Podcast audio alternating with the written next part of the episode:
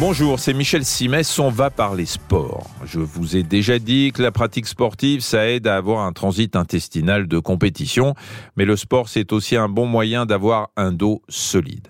Alors je vous parle du dos à dessein parce que tous ceux qui en souffrent croient qu'ils doivent s'abstenir de bouger alors que c'est plutôt le contraire qu'il faut faire. Après, il y a quand même des lignes jaunes à ne pas franchir, il ne faut pas faire n'importe quoi. Je veux dire, pas n'importe quel sport. Si tous les sports par principe sont bons à pratiquer, les tourmentés du dos doivent faire attention. Il y a les sports à éviter, les sports recommandés et les sports à aménager. D'une manière générale, tous les sports collectifs, le foot, le basket, le hand, le vol et le rugby, dans ces sports, les gestes sont imprévisibles, ce qui conduit à faire de faux mouvements et ça, c'est criminel pour votre dos. Donc les ballons, bah, vous les laissez à vos enfants et vous, vous mettez plutôt à la natation, au vélo ou à la marche.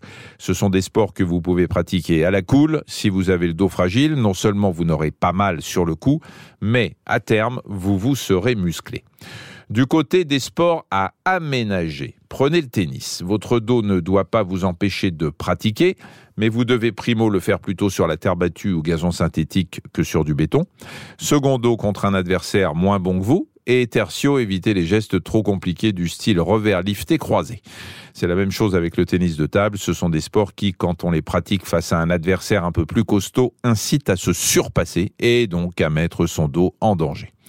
Alors il y a aussi le jogging, mais je vois tellement de gens courir avec des chaussures en sale état que je me permets de le rappeler ici.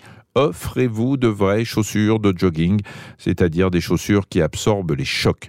Par ailleurs, même chose que pour le tennis, attention à la surface sur laquelle vous courrez. Mieux vaut choisir un sol souple, le problème, c'est que le sol souple est parfois irrégulier.